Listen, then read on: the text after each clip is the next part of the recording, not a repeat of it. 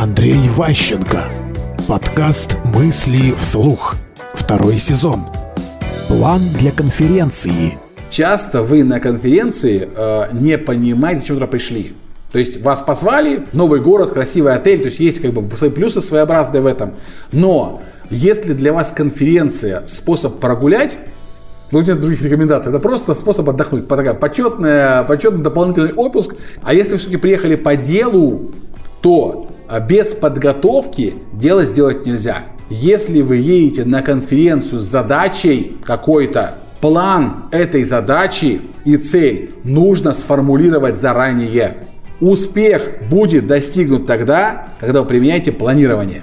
Если вы не планируете поездку, а надеетесь, там может быть кто-нибудь чего-нибудь скажет, я что-нибудь услышу, с кем-то познакомлюсь, а? Это просто будет зря потерянное время и вырученные деньги компании.